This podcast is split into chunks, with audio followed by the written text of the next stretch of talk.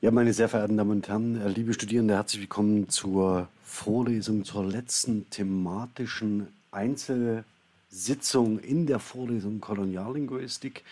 Ich werde mich heute mit einem speziellen, mit einer speziellen Beobachtung auseinandersetzen und ich hatte das in der letzten Vorlesung schon angekündigt, nämlich dem sogenannten Enoch Word of the Day.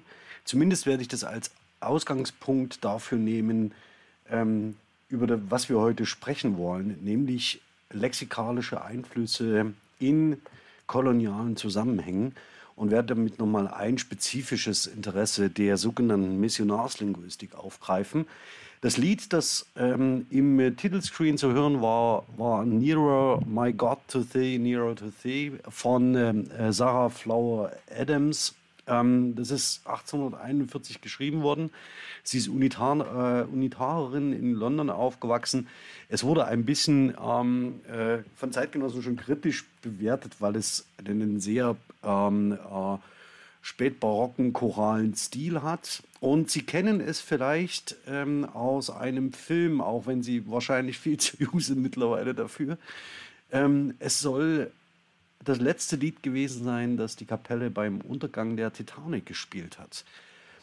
Was es mit diesem Lied auf sich hat, warum ich das hier eingeblendet habe, dazu ganz am Schluss der Vorlesung, ähm, denn es hat mit einer christlichen Tradition in äh, Labrador zu tun und auf diesen Teil der Welt werden wir heute schauen.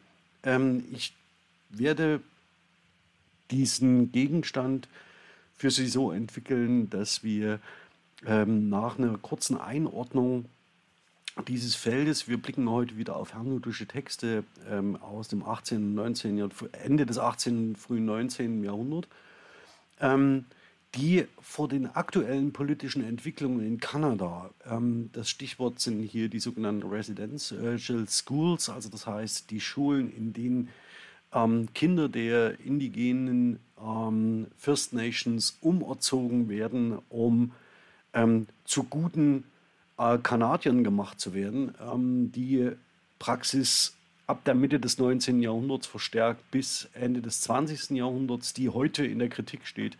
Hier geht es um Restitutionsansprüche und vor allen Dingen auch um das schwierige Verhältnis von christlicher Mission und ähm, Nationalstaatsbildung. Das hatten wir schon in der letzten ähm, Vorlesung gesehen, dass es da durchaus äh, ganz unterschiedliche Entwicklungen gibt, die man tunlichst auseinanderhalten sollte. Ähm, nichtsdestotrotz, das, was wir in, äh, im der aktuellen, aktuellen öffentlichen Diskurs in Kanada erleben, hat ganz äh, wesentlich damit zu tun, wie man äh, Nation Building am Ende des 19. Jahrhunderts betrieben hat, ähm, über die Interessen anderer Bevölkerungsgruppen hinweg, also vor allen Dingen über die Interessen von Minderheiten hinweg. Und das natürlich ähm, sehr viel leichter als in Europa in ehemals, also in postkolonialen ähm, Kontexten möglich war. Blicken wir mal auf das, was wir heute thematisch uns genauer anschauen wollen, ähm, nämlich Sunabind, das Enoch Word of the Day oder was es über Sprach- und Kultureinfluss zu sagen gäbe im Hintergrund ähm, der Präsentation schon zu sehen eine Karte ähm, der Region, die uns heute beschäftigen wird. Moment, ich gehe noch einmal zurück, um den Ausschnitt noch etwas ähm, äh, wirken zu lassen. Ähm, wir haben zunächst äh, hier ein Missionsgebiet äh, im Norden äh, unserer Hemisphäre äh, mit Labrador, das erst sehr spät zu Kanada kommt und äh, Grönland abgebildet, ähm, gemeinhin. Und das sind ähm, zwei Zentren der herrnhutischen Mission im 18. Jahrhundert. Auf Grönland werde ich heute nicht eingehen. Ich kann äh, stattdessen aber nochmal verweisen auf die Anthologie, die ich 2009 herausgegeben habe. Mein Herz blieb in Afrika. Da habe ich ähm, wichtige Texte aus Grönland ähm, mit ähm, ähm berücksichtigt in der Beschreibung. Ähm, um es vorweg zu sagen, das ist ein sehr hartes ähm, Missionsgebiet für diejenigen, die aus Europa ähm, dahin kommen. Das hat klimatische Gründe. Und ähm, für diejenigen, äh, für die Inuit, die äh, hier leben, hat es vor allen Dingen ähm, zur Konsequenz, dass ein unglaublicher Kulturimport äh, ähm, äh, ihre eigene Kultur ähm, unter das Dach einer neuen Lingua Franca stellt. Es gibt neue Formen der Gedächtniskulturen, es gibt neue Formen der Rechnungen, der, ähm, der, der Arten und Weisen des Miteinanderlebens. Und das Ganze führt natürlich zu einer wechselseitigen kulturellen Beeinflussung, auf die ich heute ganz kurz eingehen möchte. Wenn sie denn unter den spezifischen Prämissen ähm, der Herrnhuter erfolgt, ähm, hat das Ganze positive und negative Seiten und ist äh, im Kontext hier natürlich äh, im frühen 18. Jahrhundert noch nicht oder im, im, späten 18. Jahrhundert noch nicht im Kontext von Nation Building ähm, des 19. Jahrhunderts zu sehen. Nichtsdestotrotz ähm, muss man diese Zusammenhänge äh, gemeinsam betrachten, um ein, äh, das komplexe Bild, das sich hier ergibt, ähm, hinreichend zu würdigen. Wir blicken aber heute nicht auf den Zusammenhang zwischen Grönland und Labrador, sondern speziell auf Labrador. Und hier ähm, etablieren sich äh, nach äh, verschiedenen Anfängen ganz unterschiedliche ähm, Situationen, in denen wir eine äh, äh, Missionsstation in Nine haben von 1771, also sehr früh. Danach die Gründung in Okak und Hopedale, das in unseren Quellen Hoffental heißt. Und sehr spät, Hebron in der Mitte des 19. Jahrhunderts ist die nördlichste Missionsstation äh, in Labrador, die herrnhutisch ist.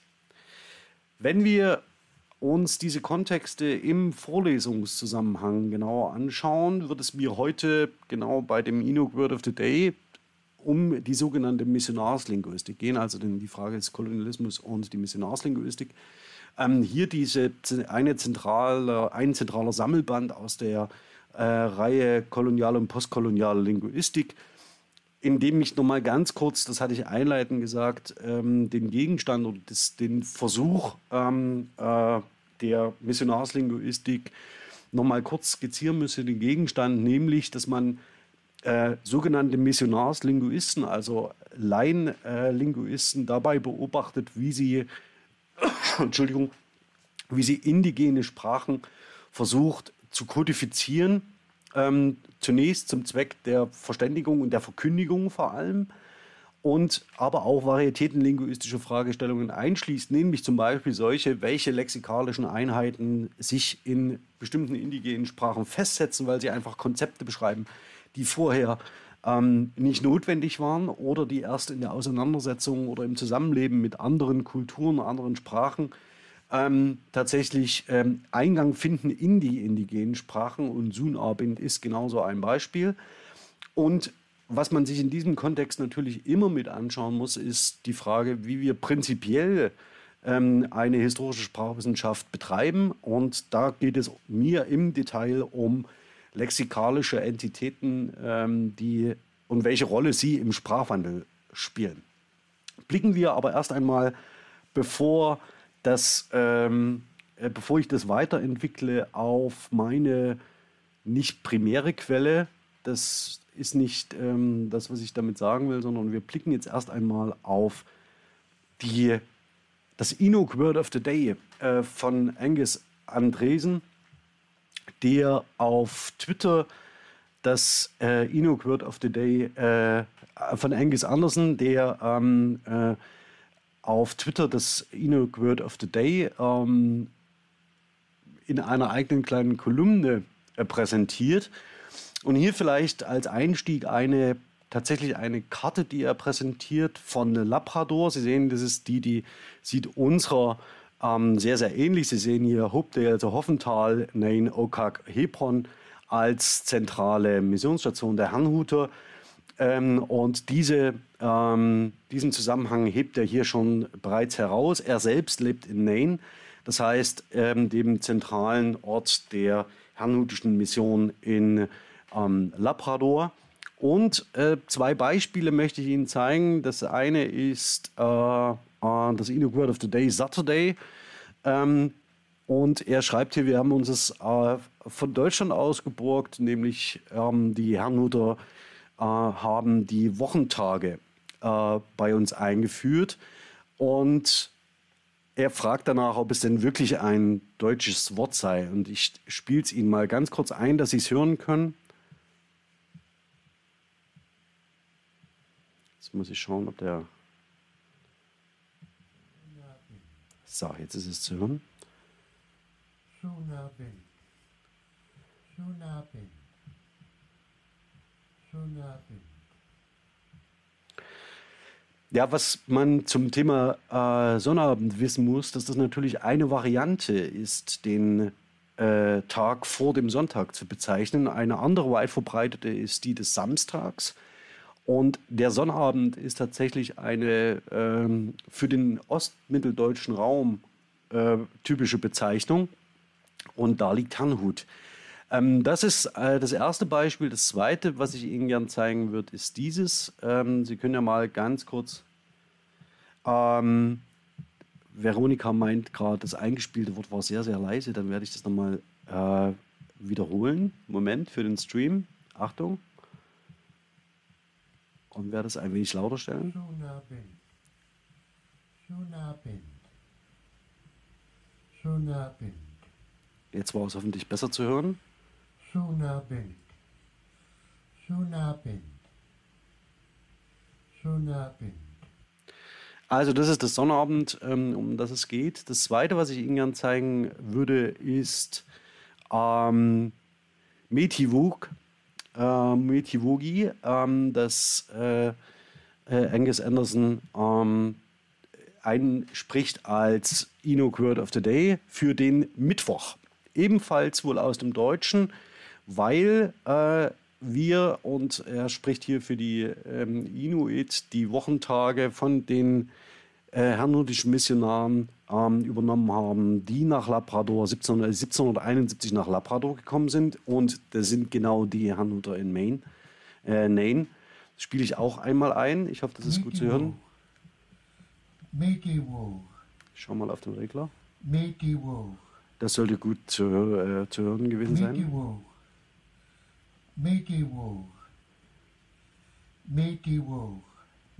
Ja, also der Mittwoch, ähm, der hier mitgebracht wird als ein spezielles Wort. Den Sonnabend hatten wir bereits. Und dann zeige ich Ihnen, wie stark verwurzelt die christliche Tradition äh, eben in dieser Region ist, also an der wirklich äußersten Ostküste ähm, des äh, nordamerikanischen Kontinents.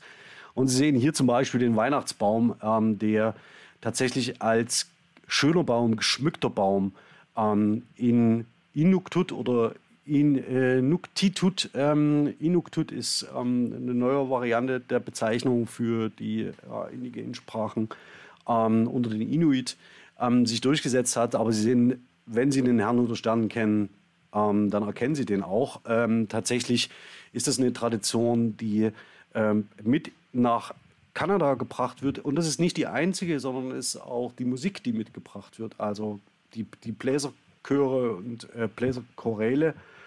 Ähm, wenn Sie mögen, schauen Sie doch mal parallel nach äh, Nine und dem, äh, der Nine Brass Band, ähm, die tatsächlich äh, äh, herrnhutische Choräle und äh, protestantische Choräle ähm, äh, heute noch äh, zur Aufführung bringt.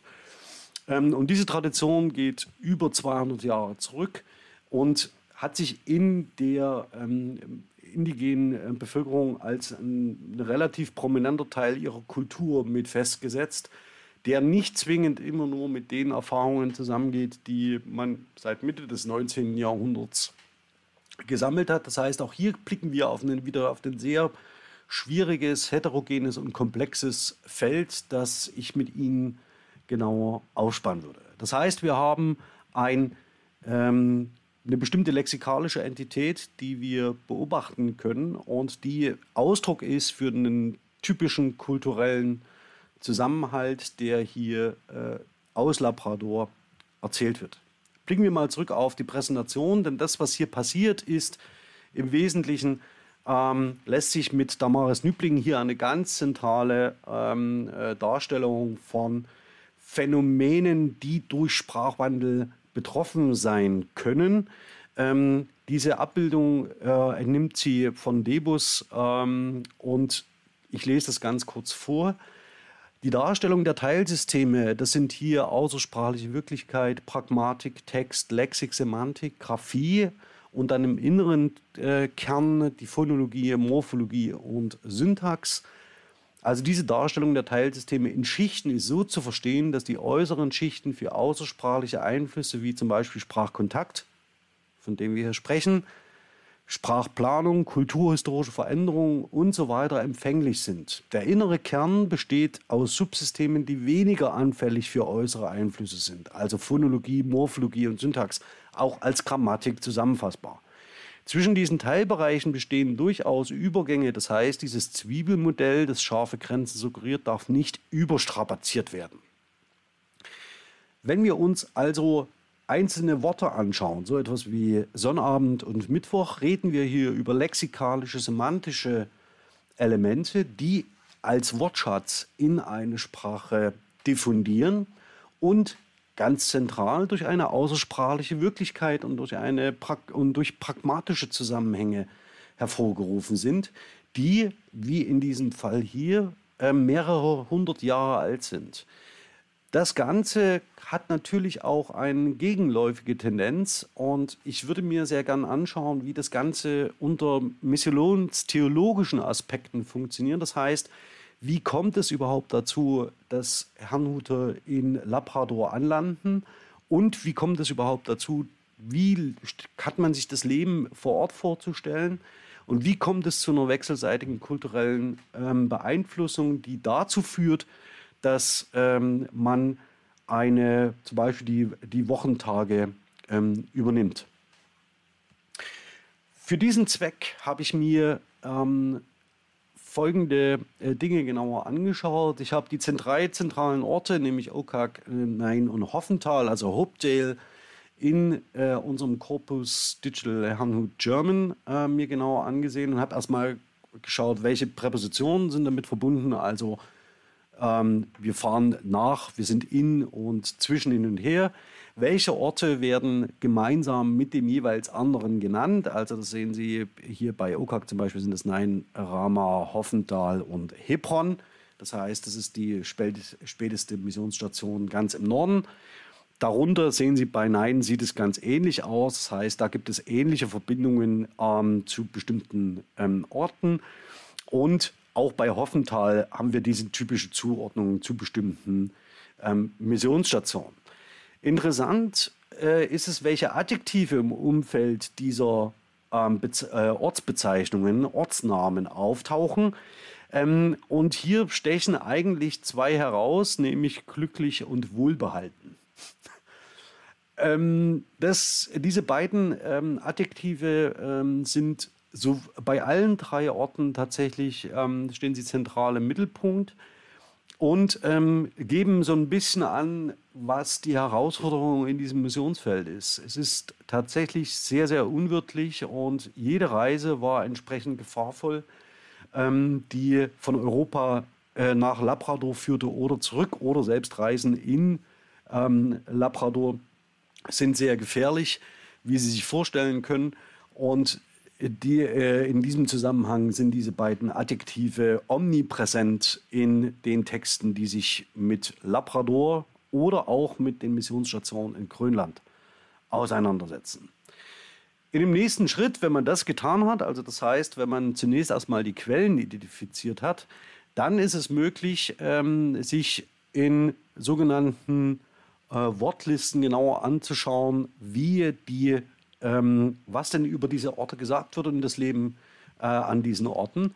Und dazu wechsle ich einmal in die Sketch Engine. Das mache ich jetzt in der Vorlesung hier nicht zum ersten Mal. Das heißt, Sie blicken jetzt hier auf ähm, eine WordSketch zum äh, Nomen Hoffenthal. Und Sie sehen hier schon die eben anzitierten Adjektive, die eine, äh, mit Hoffenthal verbunden sind, nämlich wir kamen wohlbehalten ähm, äh, eben an diesem Ort an das möchte ich jetzt gar nicht weiter durchgehen, sondern einmal Ihnen zeigen, wie man von diesen ersten Befunden zu bestimmten Texten kommen kann, die in unseren ähm, Zusammenhängen über ähm, genau diese Orte berichten. Und das werde ich heute nicht in Extensu machen äh, können, denn wir haben eine neue Version der Nachrichten eingespielt über 100 Jahre. Und um jetzt nicht zu viel vorwegzunehmen, ein Großteil der Belege, ich scrolle jetzt hier nochmal durch, sind in den Nachrichten dokumentiert und um überhaupt jetzt mal schnell damit arbeiten zu können, habe ich sie als ZIP-File eingespielt Und das heißt, Sie sehen hier, das sind die Nachrichten über 100 Jahre, das nützt mir jetzt hier aber in der Zusammenschau für Sie wenig.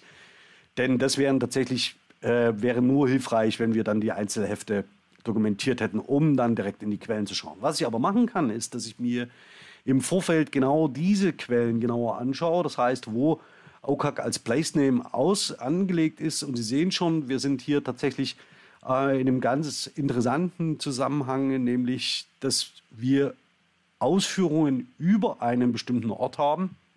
Und schauen Sie sich mal zum Beispiel das, dieses ähm, Zitat hier an der Stelle an. Ich gebe mal in die Satzansicht ähm, und muss ganz kurz warten. Ähm, und dann haben Sie hier die einzelnen Orte, also Okak und Nein. Ähm, und ich würde, habe jetzt gerade geschaut nach dem, äh, nach der, das ist hier die Lebensgefahr, die typisch ist. Ähm, ich muss nochmal zurückgehen in, den, in die Keyword-Kontextanzeige, so finde ich das nicht, was ich Ihnen zeigen will. Nämlich zwei Dinge. Wir haben hier den äh, Place Name und tatsächlich äh, haben wir hier noch andere Ortsnamen, die ähm, in Inuktitut äh, nur zu verstehen sind. Und diese ähm, Namen, die aus der ähm, Sprache der Indigenen stammt, haben wir als andere Phänomene, sehen wir das auch in Nordamerika, sodass zum Beispiel für uns eine, ähm, eine, ähm, eine Bestimmung dessen schwierig wird, weil wir tatsächlich die indigenen Bezeichnungen wie der First Nations oder der Native Americans für Nordamerika nicht mehr kennen. Hier haben wir noch eine andere Einordnung, nämlich das ist ein ähm, Ort, der ähm, 50, 40 bis 50 deutsche Meilen nordwestlich von Okak liegt ähm, und der unter den Inuit, also hier in den Quellen Eskimos, den Namen Kilanek trägt. Ähm, das ist tatsächlich eine sehr interessante, ähm, äh, sind sehr interessante Beobachtungen, die man hier machen kann. Und ansonsten, das nehme ich mal gleich vorweg, ist die Beziehung der Herrnhuter zu den Inuit ähnlich in den Texten stellt sie sich ähnlich herzlich dar wie ähm, in den ähm, äh, südafrikanischen Quellen, die wir uns in der letzten Woche genauer angesehen haben. Nichtsdestotrotz, sie sind zum Zwecke der Mission hier. Das werden wir uns dann noch genauer anschauen.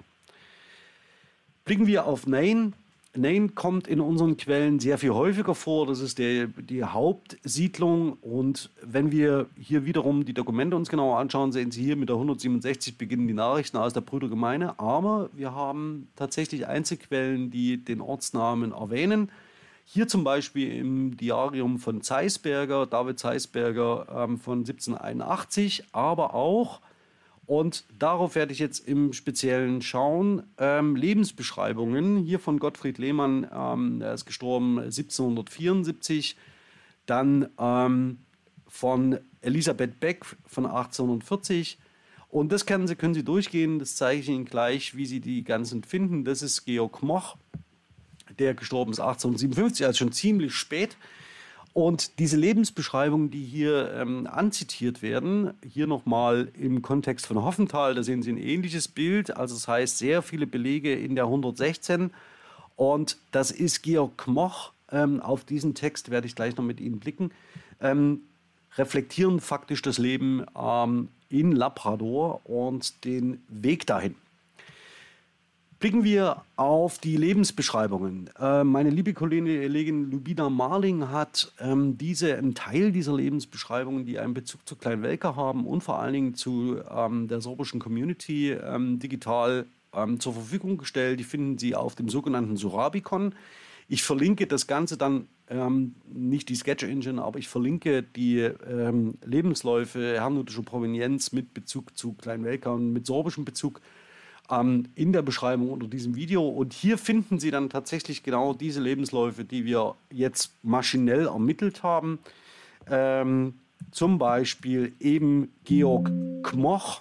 Moment, habe ich mich vertippt. Georg Kmoch.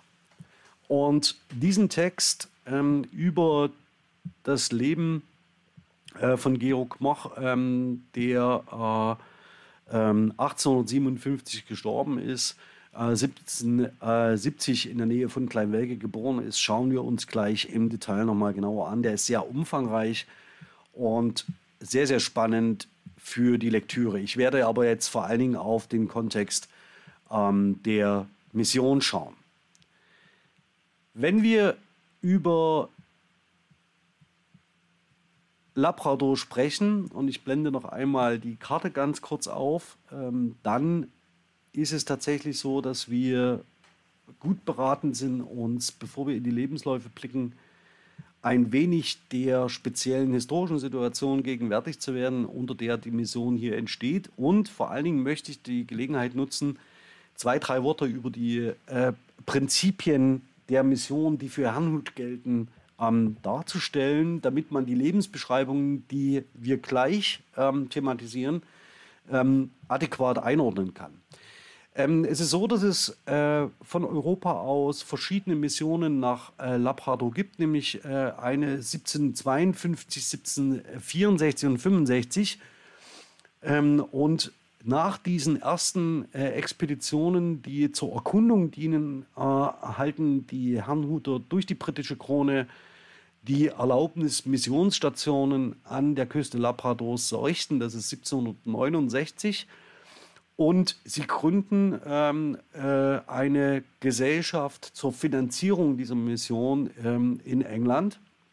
Und danach begeben sich ähm, ähm Jens Haven, äh, Christian Erhard und ähm, Drachhardt, äh, die sich im Norden sehr gut auskennen und teils auch die äh, ersten Expeditionen begleitet haben, ähm, nach Labrador auf eine erste Visitationsreise und die 1770 stattfindet und bald erfolgen die ersten Gründungen. Also nein, Sie sehen es auf der Karte 1771, Okak 1776 und Hopedale, also Hoffental 1782. Ähm, die Lebensbedingungen in Labrador sind ähnlich wie in Grönland eine besondere Herausforderung. Die Herrnhuter sind nicht an die klimatischen Bedingungen gewöhnt und die Inuit auf der anderen Seite ähm, nicht an den beharrlichen Missionswillen der Herrnhuter. Und so entwickeln sich neue Formen ähm, einer kulturellen Gemeinschaft ähm, und sie sind den neuen ähm, Geschichten, die die Herrnhuter mitbringen, den neuen Sprachen, den Schriften und den Formen, neuen Formen kollektiven Gedächtnisses in religiösen Zusammenhängen ähm, ausgesetzt. Ähm, und eine besondere Facette dieser, dieses kulturellen Clashs betrifft eben die Sprache der Inuit, die zwar missionarslinguistisch ja, gesprochen von den Herrnhutern auf der einen Seite dokumentiert werden, also die frühesten Quellen, die wir tatsächlich über die Sprachen der Inuit haben, stammen aus dieser Zeit. Wir werfen danach noch einen Blick drauf. Andererseits bringen die Herrnhuter natürlich ihre Lingua Franca mit, das heißt das Deutsche. Und damit beeinflussen sie die Sprachen der Inuit massiv und wie dann später in den Nationalisierungstendenzen zu sehen ist, übernehmen andere Sprachen ähm, die äh, zentrale Rolle in äh, Nordamerika. In den heutigen Vereinigten Staaten ist es Englisch und in Kanada sind es äh, Englisch und Französisch. Das Deutsche spielt da kaum noch eine Rolle. Ähm, und diese Auseinandersetzung über die Frage, welche Sprache lernen unsere Kinder, wo dürfen Inuit ihre Sprachen sprechen, werden sie verstanden, wenn sie im öffentlichen Raum ähm, in ihren Dialekten, ähm, die für die Inuit-Sprachen tatsächlich nachgewiesen sind, werden sie verstanden oder eben nicht? Und was hat das mit kultureller Selbstbestimmung zu tun? Diese Diskurse werden heute geführt und nehmen wenn man so will, ihren äh, Beginn bei der wechselseitigen Beeinflussung eben in solchen kolonialen Zusammenhängen. Ähm, wenn wir allerdings darauf schauen, welche Prinzipien die Herrnhuter bei der Mission verfolgten, so lohnt es sich auf zwei Schriften von August Gottlieb Spangenberg zu blicken, nämlich einmal auf die von der Arbeit der evangelischen Brüder unter den Heiden von 1782 und den Unterricht für die Brüder und Schwestern, welche unter den Heiden am Evangelio dienen. In den beiden Texten stellt Spangenberg eine der zentralen Figuren in der äh, Zins, äh, Ära nach äh, Zinzendorf für Herrnhut die zentralen Prinzipien auf den Arbeitsfeldern, auf den Missionsfeldern zusammen ähm, und nimmt dabei Rücksicht auf 50 Jahre ähm, Erfahrung, die man in anderen Missionsfeldern äh, gesammelt hat.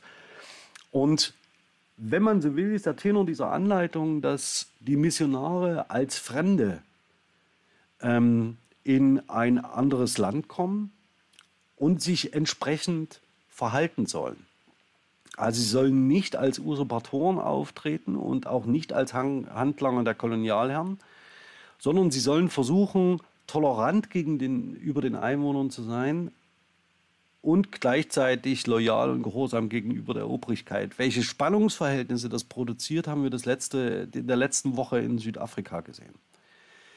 Prinzipiell, so Spangenberg weiter, sind die kulturellen Eigenheiten und die Mentalität der Einwohner Grundlage missionarischer Tätigkeit.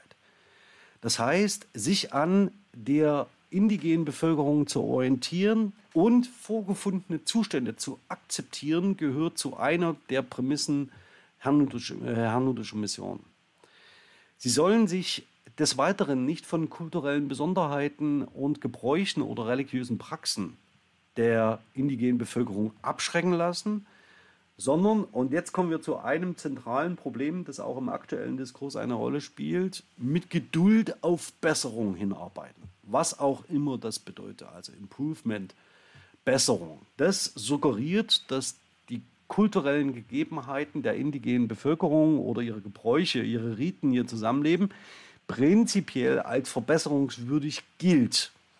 Und das wiederum ist im Kontext von Herrnhut äh, zu sehen im Hinblick auf die christliche Glaubensgemeinschaft, das heißt die Werte und zentralen Normen, die die Herrnhutische Gemeinde, äh, Brüdergemeinde verfolgt und nicht im Sinne einer äh, des Nation Buildings, ähm, wie wir das zum Beispiel dann in dem späteren Kolonialismus gesehen haben. Also Sie sehen ganz vergleichbar zu dem, was wir uns in der letzten Woche für die Mission unter den Khoikhoi oder äh, Khoisan angeschaut haben. Auch hier gilt es um die, äh, geht es um die Akzeptanz des Vorgefundenen, das gemeinsame Miteinander, das Ausloten von gemeinsamen Lebensbedingungen. Auch in der Mission ist ähm, oder in, der, in den Kolonien ist die Mission und das Hinführen auf den christlichen Glauben ähm, ein, eine zentrale, äh, zentrale Aufgabe. Allerdings äh, erfolgt das nicht äh, derart invasiv wie in anderen Kontexten, denn eine der zentralen theologischen Prämissen der Herrn- Brüdergemeinde ist, dass sie den Glauben als Gottesgeschenk betrachtet, als Geschenk, für den man nichts tun kann. Ähm, deswegen ähm, sind die Missionare bemüht, ähm, die Sprache der Landeseinwohner zu lernen und diese zu kodifizieren. Das ist eine der zentralen Aufgaben von Missionaren, das genau als allererstes zu tun. Und jetzt kommt die Besonderheit. Solange dies nicht geschehen ist, so Spannenberg, lehren die Brüder mit ihrem Wandel. Also das heißt durch Vorbild. Ähm, und was tun sie? Sie sind seelsorgerisch tätig. Sie kümmern sich um Witwen, Waisen und Kranke, also die in diesen harten Lebensbedingungen tatsächlich äh, unter erheblicher Armut zu leiden haben. Sie versuchen Familien zu schützen und die Ehen zu stabilisieren. Wenn man sich an einem Ort etablieren kann, so wie das in Nein, Hopedale, also Hoffenthal oder äh, Ockart passiert, dann sind die Missionare angewiesen, ähm, Chöre einzuteilen, eine Kirche zu bauen und ähm, Versammlungen anzubieten, in denen auf ähm, Christus als zentrale Figur hingewiesen wird. Dabei sollen sie einfältig und ungekünstelt sein. Das wiederum geht äh, zusammen mit dem Primat des Vorbilds im Lebenswandel. Wenn man also so will, ist die erste Aufgabe der Missionare, sobald sie in Labrador sind, tatsächlich die Sprachen zu kodifizieren und die, Inuit die Sprache der Inuit zu lernen, ähm, um eine gemeinsame Verständigungsbasis zu haben. Und wenn man so will, ist in sehr vielen Teilen der Welt diese, sind diese Erstkodifizierungsversuche der Herrnhuter die ersten tatsächlich schriftlichen Nachweise über spezifische indigene Sprachen. Und das, was sie natürlich tun, wenn sie in ihrem Leben ihr Leben vorleben, dass sie sich an den Wochentagen orientieren, ähm, die sie aus Europa mitbringen. Denn ähm, sie bringen auch den zentralen Tag mit, der in der christlichen Glaubenspraxis eine Rolle spielt, den Sonntag. Ähm, und wenn man einmal den Sonntag ausdifferenziert hat, dann braucht man auch die anderen Wochentage. Und wenn man so will, ist das die Grundlage für das Inuk Word of the Day, Sunabind oder eben Metivogi. Ähm, das sind die zentralen Prinzipien der herrnhutischen Mission. Und jetzt können wir nach diesem Präludium einen Blick zurückwerfen in die Lebensbeschreibung. Das würde ich sehr gern mit Ihnen tun. Und wir fangen mal an mit einem Lebenslauf von Elisabeth Beck. Ähm, den habe ich nicht ausgewählt, weil er so besonders schön ist, sondern weil er tatsächlich relativ kurz ist. Also Elisabeth äh, Beck ähm, ist, äh, erhält die Erlaubnis zur Gemeinde in Kleinwelka, geht von dort aus nach Herrnhut und erhielt 1831 dem äh, Ruf, also man meldet sich üblicherweise ähm, mit seiner Bereitschaft zur Mission an, erhält 1831 einen Ruf zum Dienst bei der Mission in Labrador, kommt in Okak an, wird verheiratet ähm, und lebt zunächst ähm, zwei Jahre an dem genannten Orte und wird dann 1833 zum Dienst in der Gemeinde Nain berufen. Und ähm, danach äh, stirbt sie relativ schnell. Sehr bedauerlich, ähm, aber zeigt, glaube ich, in dieser Kürze auch an, wie hart das Leben äh, vor Ort ist. Ein bisschen umfangreicher wird die äh, Schilderung in der äh, Lebensbeschreibung von Katharine Stürmann. Und wir blicken mal nicht auf den Rest des Textes, sondern tatsächlich auf ihre Ankunft in der Mission. Also sie hielt, äh, erhält 1833 den Antrag ähm, den verwitweten Bruder Samuel Stürmann in Labrador in die Ehe zu treten, mit ihm äh, bei der Mission unter den ähm, Eskimos, also hier Markierung, also den Inuit zu dienen. Und sie nimmt tatsächlich ihre Fahrt an und begibt, äh, begibt sich nach Labrador. Ähm, und das ist ein typischer Lebenslauf, der damit zusammengeht, dass ähm, äh, das eine gefährliche Seereise ist. In der Zwischenzeit ähm, steht es um ihren zukünftigen Ehemann sehr schlecht, der einen ähm, äh, Schlaganfall erlitten hatte und deswegen ähm, möglicherweise vor ihrer Ankunft stirbt. Das Ganze ähm, äh, ergibt sich dann für ihr Leben allerdings ähm, ganz glücklich, denn das ist nicht der Fall. Er wird weder ein Pflegefall noch ähm, wird er, ähm, äh, stirbt er und sie muss umkehren. Sie wird am 30. August äh, verheiratet und lebt dann mit ihrem Mann in ähm, äh, Labrador. Es werden verschiedene Kinder geboren, die dann wiederum zurück nach Kleinwelka geschickt werden. Also Sie sehen, das ist ein ganz typischer Lebenslauf für die herrnhutische Mission. Über sprachliche Zusammenhänge äußert sie sich in ihrem Lebenslauf tatsächlich noch nicht. Das allerdings tut, und ich scroll mal nach oben, einer der Texte, die für uns interessant werden, von Georg Moch. Das war derjenige, der vorhin in der äh, Sketch Engine so häufig durchgeschlagen ist und sehr, sehr viel über seine Arbeit in Labrador berichtet. Ein sehr, sehr spannender Lebenslauf äh, von durchaus beachtlichem Umfang. Uns soll es aber darum gehen, was er über die Mission berichtet. Also am 5. April wurde äh, er äh, zur Akolutie angenommen äh, durch die UAC, die Unitätsältestenkonferenz und begibt sich dann auf seine Reise nach Okak, nach Labrador, kommt dort 1797 an ähm, und bekommt einen Posten in Nain zugewiesen, das heute schon so häufig Thema war. Ähm, jetzt ein Zitat, als ich da selbst auf dem Schiff anlangte, begrüßten uns die Brüder mit dem Choral, nun danket alle Gott, den sie auf den Waldhörnern bliesen. Das ist eine Tradition, die seit dieser Zeit in Nain noch heute beobachtet werden kann. Also die äh, Nine Brass Band spielt noch heute diese Choräle und ich zeige Ihnen am Schluss äh, ein Beispiel dafür. Worauf es mir aber ankommt, ist tatsächlich das Zentrale, was er an die erste Stelle nach dieser Begrüßung stellt. Also wir haben auch in der letzten Vorlesung schon gesehen, Musik spielt eine zentrale Rolle. Und das, was er ähm, als allererstes angeht, ist die Inuit-Sprache zu lernen. Und jetzt kommt das, was für Linguisten natürlich extrem spannend ist, nämlich wir hatten damals nur ein sehr unvollkommenes Wörterbuch und einige mir ganz unverständliche grammatikalische Regeln. Außerdem nur ein Gesangbuch aus 150 Liedern bestehend, von denen ein großer Teil nur einen Vers enthielt. Und so weiter und so fort. Das heißt, ähm, er hat tatsächlich ähm, ähm, äh, sich mit den Gegebenheiten auseinandergesetzt. Und das Erste, was er tatsächlich bemängelt, ist diese unzureichende Dokumentation ähm, der Inuit-Sprache, sodass es schwierig ist, ähm, damit umzugehen. Dazu kam ein etwas schwaches Gehirn. Außerdem hatte der Bruder, welche die, welcher die Sprache am besten verstand, keine rechte Lust, mich zu unterrichten. Wohl mit aus dem Grund, weil es genug Arbeit gab, wozu die Eskimo-Sprache, Anmerkung, Inuit-Sprache nicht nötig ist. Das heißt, gar nicht die Kommunikation ist das Entscheidende, sondern die Arbeit und das Überleben vor Ort. Und dennoch ähm, ähm, ist es relativ relevant, das Ganze zu lernen. Äh, und ich gehe das mal noch weiter durch, weil das eine ganz interessante Passage ist, die natürlich diesen zentralen Auftrag, lerne die Sprache der indigenen Bevölkerung, ähm, für ihn zu einer echten Herausforderung wird. Dies alles machte mich nach einiger Zeit mutlos. Ich verlor die Lust zur Erlernung dieser schweren Sprache und dachte, es ist ja einerlei, was du zu tun bekommst, wenn du nur treu und fleißig bist in dem, was dir aufgetragen wird. Die verbal gewordene Empfehlung aus der Missionstheologie Spangenbergs. Ja, es ist vollkommen wurscht, ob wir uns verstehen. Hauptsache, ich bin in dem, was ich tue, ähm, gut. Ähm, damit will ich ähm, das faktisch beenden. Wir können jetzt noch eins nach dem anderen durchgehen. Ähm, wenn Sie wollen, schauen Sie sich diese Lebensbeschreibung äh, von Georg Kmoch an.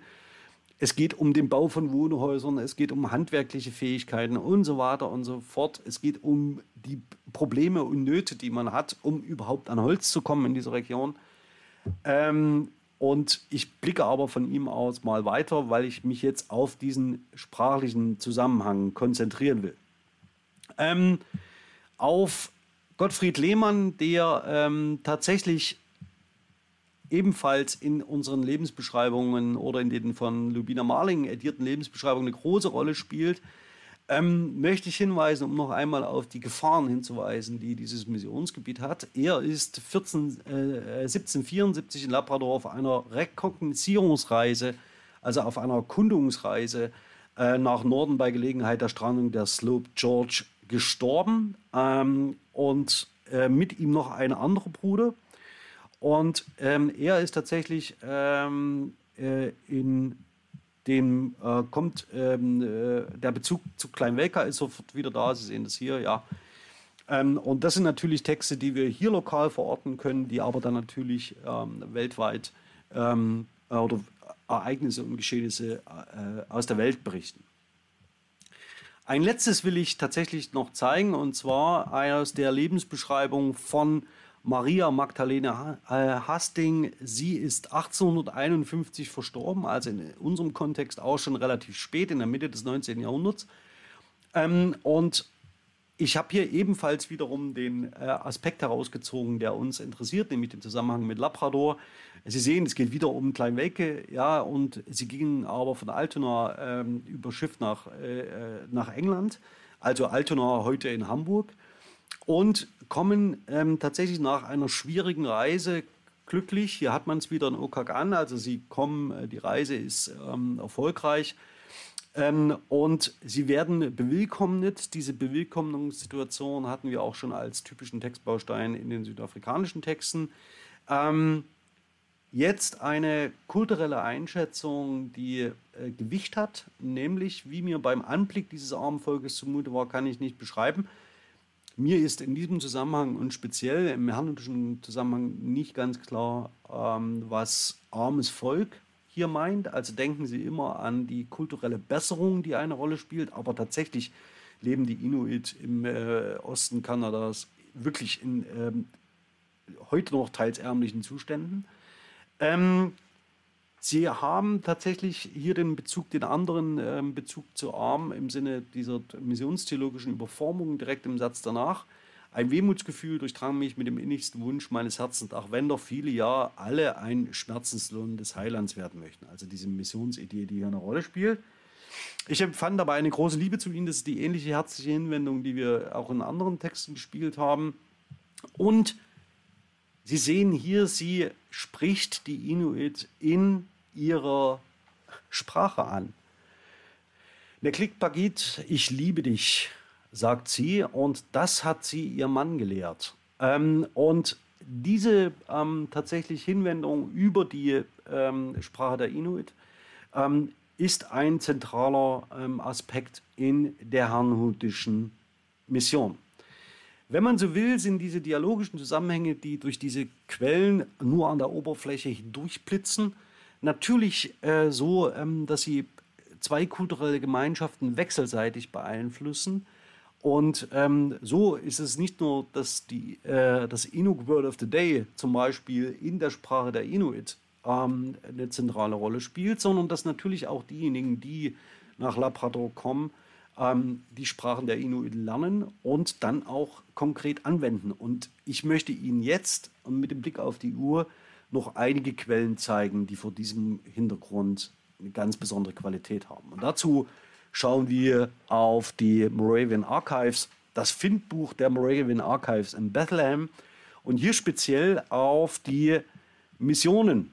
Ähm, ich kann Ihnen nur empfehlen, schauen Sie das Ganze, die Quellen, die hier zur Verfügung gestellt sind, tatsächlich einmal an. Ähm, ich blätter das Ganze hier nochmal ganz kurz auf.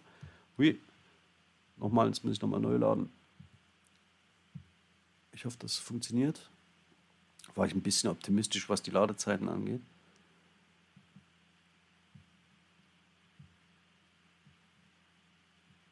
Hm. Probier es nochmal anders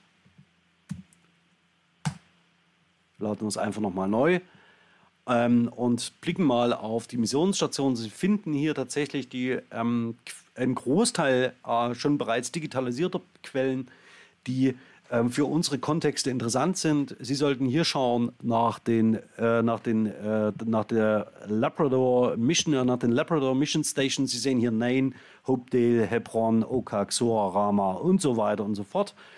Und Sie sehen dann spezifische Quellen, die schon einzelnen Bereichen zugeordnet sind. Also zum Beispiel so etwas wie Karten und ähm, äh, Pläne oder Sie sehen ähm, Aspekte oder in, ähm, tatsächlich ähm, Quellen, die die Schulbildung betreffen.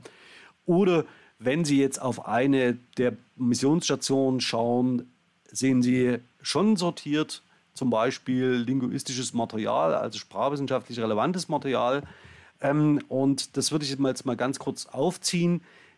Natürlich, ups, natürlich, Moment, muss ich nochmal anklicken, das ist ein bisschen unglücklich auf der Seite. Ich versuche das mal, das geht nicht, das kann ich nicht aufzoomen. Also vielleicht, ich zeige Ihnen einzelne Details dann gleich noch.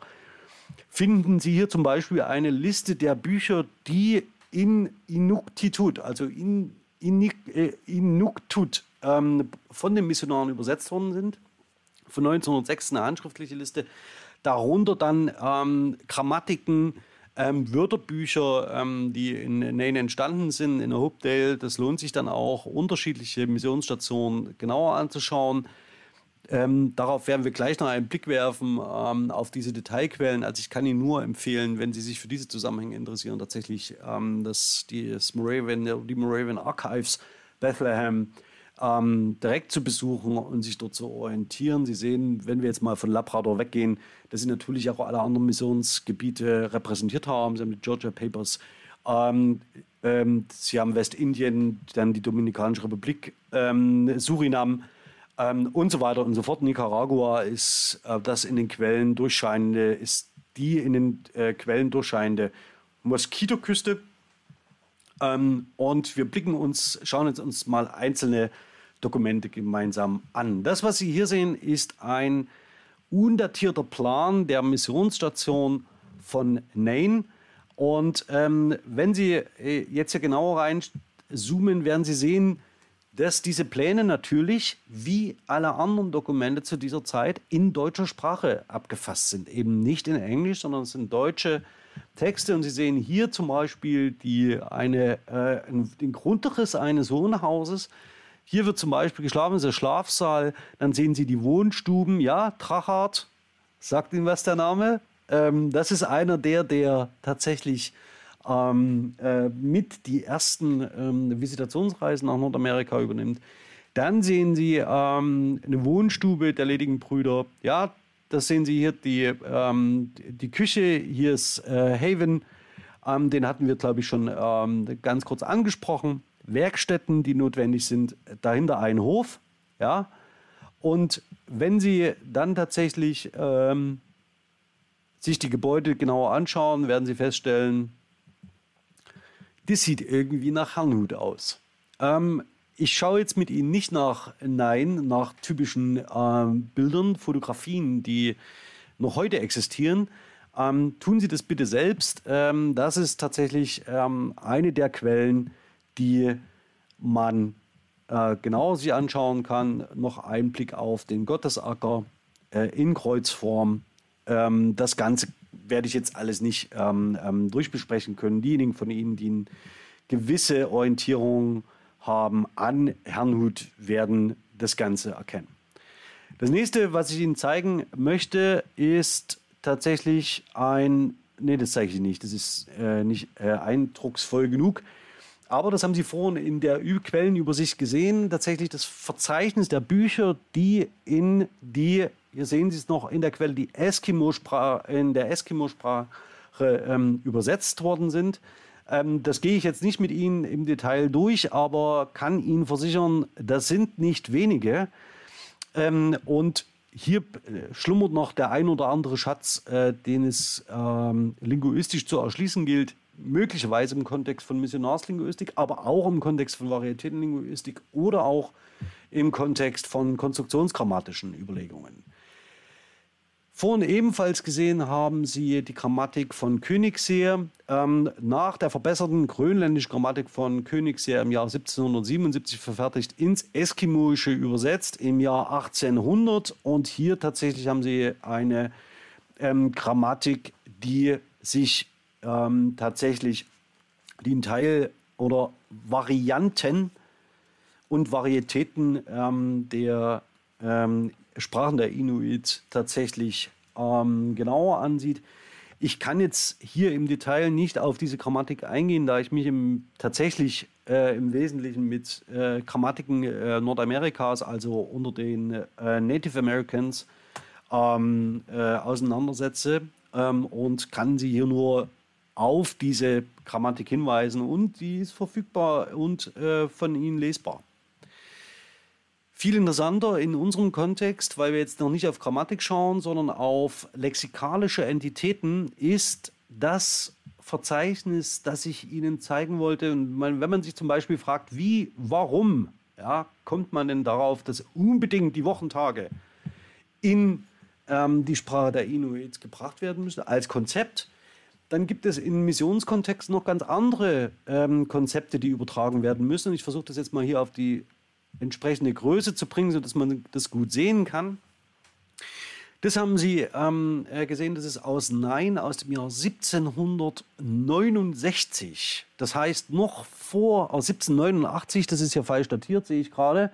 1789, muss ich Polker mal schreiben, also 1789. Ähm, das sind, äh, ist eine Notiz, ein, tatsächlich ein äh, Bogen Papier, in dem Sünde und Ableitungen, also Komposita und adjektivische Ableitungen in die Sprache der Inuit ähm, übersetzt worden sind. Ähm, und zwar ähm, Inuktitut, das ist so die übliche äh, Bezeichnung der Sprache. Inuktut ist die heute eher verwendete. Und diese, ähm, tatsächlich diese äh, ähm, Quelle gehe ich mit Ihnen mal ganz kurz durch, denn die ist faktisch das Pendant zu den, äh, äh, zu den Wochentagen, die die Herren mitbringen. Und darauf kam es uns ja an. Also im Kontext natürlich gibt es äh, noch sehr viel anderes. Es gibt Grammatiken, es gibt ähm, äh, Psalmgesänge und so weiter und so fort. Aber schauen wir uns das mal im Detail an. Ähm, Sie sehen hier tatsächlich immer vermerkt ähm, Varianten ähm, äh, wie man Sünde überträgt. Ja? Ähm, hier haben wir die deutsche Variante auf der linken Seite Inuktut ähm, und Syndiovok ist, ist zum Beispiel, er ist sündig. Ich gehe mal ein bisschen weiter durch. Ähm, äh, Syndilik, voller Sünde, äh, Syndikit, ja, und so weiter und so fort. Und eines nach dem anderen durch. Ähm, dann haben wir noch eine ähm, noch Possessivzuweisungen. Und das ist eine typische Form, wie man ähm, äh, mit den ähm, ähm, mit so Vorläufern von Wörterbüchern arbeitet. Und nicht nur die Wörterbücher, äh, nicht nur die Wochentage sind als Konzepte in die Sprache der Inuit eingegangen, sondern hier zum Beispiel auch theologische Konzepte, die für die missionarische Tätigkeit der Herrnhuter von zentralem Interesse sind, wie das Konzept von Sünde, das offensichtlich äh, die Inuit nicht kannten. Was erkennt man also an diesen Kultur, also an diesen Sprachtransfers äh, in besonderem Maße an diesem Beispiel, nämlich dass einzelne Aspekte, die in einer Kultur, vorgefundenen Kultur, so Spangenberg, nicht existieren, ähm, als Konzept, dass man die erstens mit einbringt und dann in adäquater Weise kommuniziert in der Sprache der indigenen Bevölkerung. Und nicht nur die Wochentage bringen die Herren Hunder mit, sondern auch das Konzept der Sünde. Das soll überhaupt nicht bewertet werden im Kontext. Im Zusammenhang der Ideenlehre Herrnuts ist das natürlich ein zentrales. Ähm, man kann sich die Frage stellen, ob die Inuit ohne das Konzept von Sünde besser gelebt hätten oder nicht. Aber die Frage ist eine hypothetische. Das letzte, was ich Ihnen zeigen will, ähm, das mache ich aber wirklich kurz, da ähm, äh, ich jetzt weniger, leider, leider wenige musikalische Quellen gefunden habe, die tatsächlich ähm, äh, ähm, Gesang tatsächlich ähm, in Inuktut ähm, wiedergeben, aus diesem hernutischen Kontext, muss man sagen. Ich zeige Ihnen aber nur diese großartige Quelle. Das ist ein Liederbuch, ähm, das 17, 1750, ähm, das kann auch nicht sein, ähm, als Jahrgang, äh, Jahresangabe ähm, hier mal durchgehen und Sie sehen immer den deutschsprachigen Titel und darunter das Lied. Ähm, wir haben in einer dieser Lebensbeschreibungen war ja ein Hinweis darauf, dass tatsächlich da wenig existiert. Sie sehen, in äh, äh, hernutischen Gesangbüchern sind tatsächlich einstrophige Lieder die Ausnahme. Glauben Sie mir, oder sowas wie hier. Ähm, tatsächlich zweistrophige Lieder oder hier. Ähm, das ist ähm, tatsächlich, geht mit der Liedertradition von Herrnhut nicht sonderlich gut zusammen. Ich möchte Ihnen aber, abgesehen davon, wenn ich jetzt hier durchblättere, sehen Sie immer, dass äh, es tatsächlich auch Korrekturen gibt in den gedruckten Texten. Und ähm, das Ganze schauen wir uns in den Kontexten von Digital Herrnhut vielleicht noch genauer an. Ähm, unabhängig davon sehen Sie, dass dieser, dieses Liederbuch sehr, sehr kurz ist. Es umfasst ungefähr 30 Seiten. Und auf den ersten 15 Seiten sind tatsächlich Lieder ähm, abgedruckt und die restlichen Bögen sind handschriftlich gefüllt. Ähm, und das ist eine ganz interessante Quelle, wenn Sie sich mit zum Beispiel diesen Formen auseinandersetzen wollen. Und es gibt nämlich, was man hier noch an dieser Stelle sieht, noch eine dritte. Ähm, und dazu blättere ich nochmal auf die handschriftlichen Korrekturen zurück. Die Dominanz, die Herrnhut äh, in diesem Kulturtransfer einnimmt, ist, man bringt eine Schriftkultur mit, man bringt neue Konzepte mit, sowas wie die Wochentage oder die Sünde.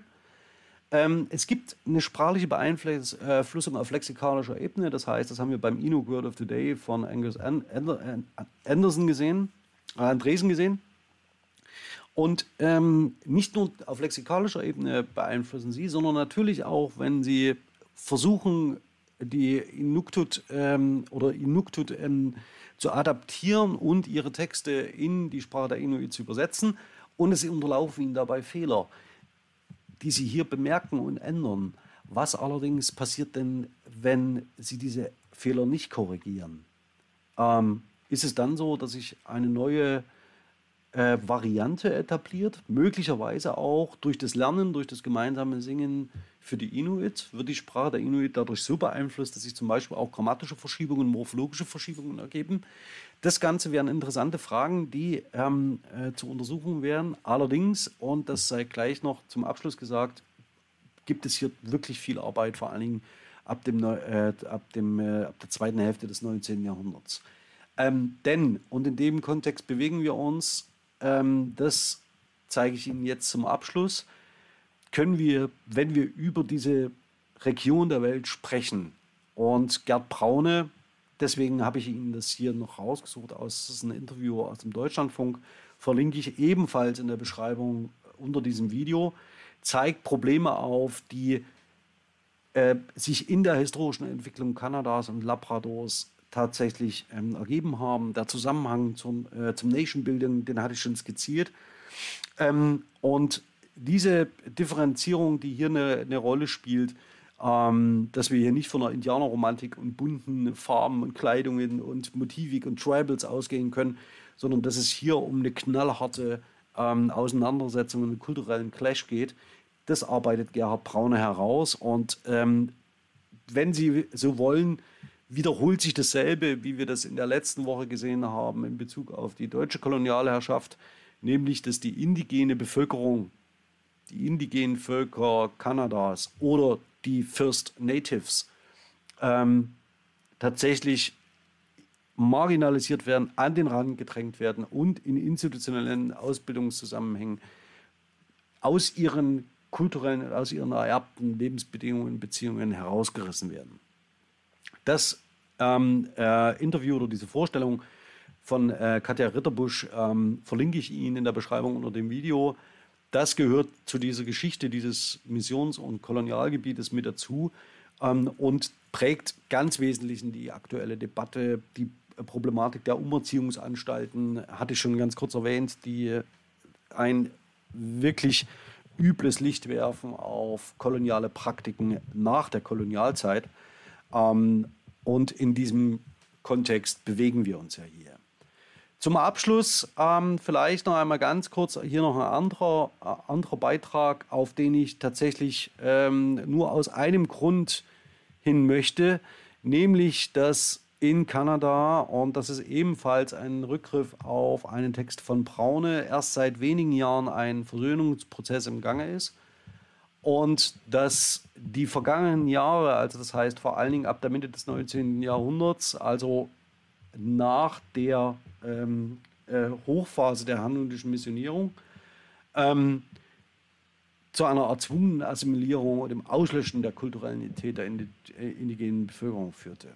Was man der Ehrlichkeit halber sagen muss, die Schulbildung der Herrnhuter hat in diesem Zusammenhang, also der erzwungenen Assimilierung, ist in diesem Zusammenhang nicht zu denken. Allerdings ähm, bringen sie ein sehr starkes Angebot der Identifikation mit christlich-abendländischer Kultur mit und sie tun auch sehr viel dafür, das ist ihr Missionsauftrag, diese neue kulturelle Identität über die vorgefundene zu stülpen und möglicherweise was wie ein Miteinander zu erzeugen.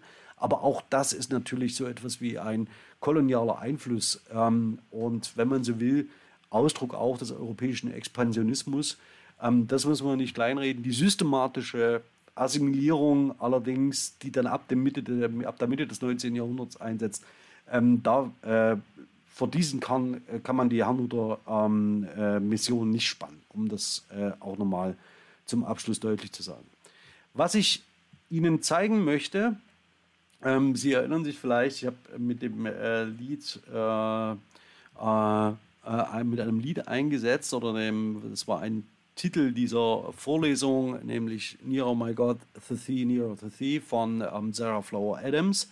Und mit diesem Lied würde ich ganz gern schließen und zwar mit einer Aufnahme aus der Kirche äh, in Nein. Ähm, und ich habe mich gegen einen ähm, gegen eine Aufnahme des Bläserchors entschieden, weil man hier sehr gut sieht, dass eine gesangliche Tradition eine große Rolle spielt. Auf der einen Seite. Auf der anderen Seite, Sie sehen schon die Blasinstrumente, eine typische herrnhutische Praxis ähm, des Musizierens, die war auch in den Lebensbeschreibungen ähm, ähm, anzitiert, äh, sicht- und hörbar wurde. Und ich möchte Ihnen wenigstens ganz kurz den Eindruck zeigen. Ich verlinke auch diese Quelle in der Beschreibung unter diesem Video ähm, und würde ganz kurz versuchen, nicht zu sprechen, um äh, Sie das hören zu lassen. Muss allerdings noch ganz kurz das Desktop-Audio wieder hochfahren.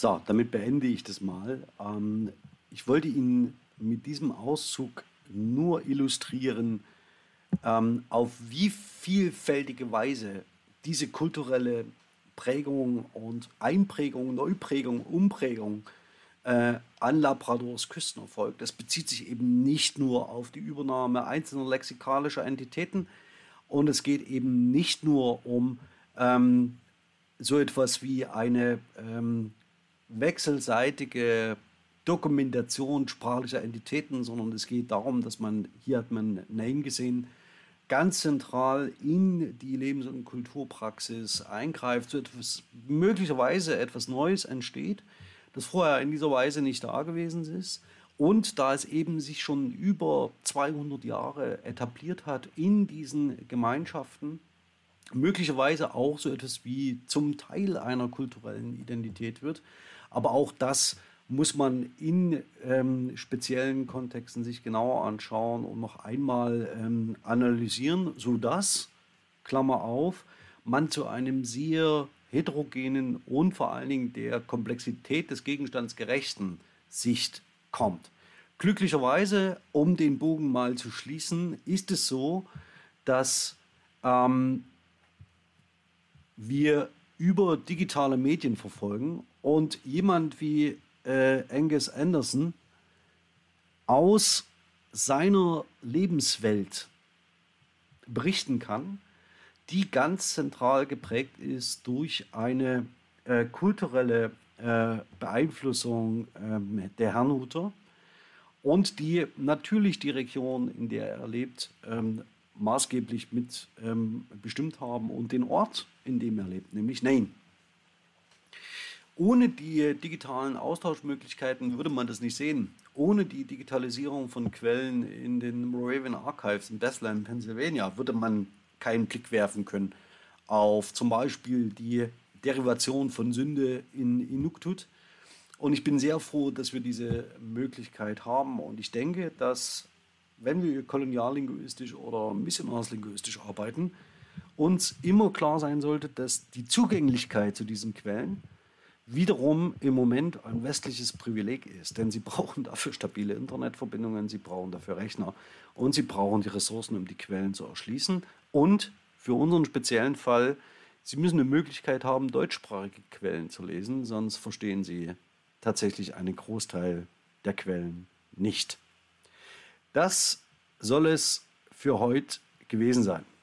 Ich hoffe, dass diese, dieser große Bogen, den ich jetzt gerade gemacht habe, das heißt, ausgehend von einer lexikalischen Entität über ähm, die Geschichte, kurze Geschichte eines äh, gesamten Missionsgebietes, bis dahin, dass wir aus unseren digital erschlossenen Quellen über ähm, maschinelle Analysen spezifische Texte identifizierten, die über diese ähm, ähm, Küste Labradors gesprochen haben, bis hin dazu, dass man das ähm, bis äh, dahin, dass man eine äh, Tradition hat des Wörterbuchschreibens, des Grammatikschreibens, ähm, der Übersetzung von Liedern, ähm, die wir uns auf der Basis von original, digitalisierten Originalquellen im Moravian Archive angeschaut haben.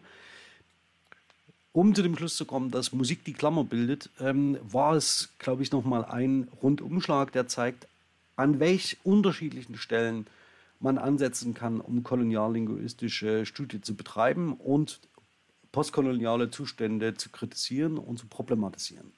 In der nächsten Woche werde ich ähm, die Inhalte der Vorlesung einmal zusammenfassen. Also haben wir keinen ähm, thematischen Input, der Neues liefert, ähm, sondern werden uns auf eine Zusammenfassung konzentrieren. Zu den Prüfungsleistungen sage ich gleich im Anschluss etwas ähm, in der Konferenz und auch noch einmal in der nächsten Woche, sodass Sie dann gut vorbereitet sind, entweder indem Sie an der Klausur teilnehmen oder ähm, zum Beispiel eine andere Prüfungsleistung wie lektürebezogene Aufgaben oder eine Kurzüberprüfung absolvieren. In den Austausch gehen wir aber jetzt. Für alle, die, ähm, die nur dem Livestream folgen, ähm, ich hoffe, ähm, dass wir uns dennoch noch einmal in der nächsten Woche wiedersehen. Ähm, wünsche Ihnen ein schönes Wochenende. Bin ganz herzlich Ihr Alexander Lasch und alle anderen. Wir sehen uns gleich. Ciao.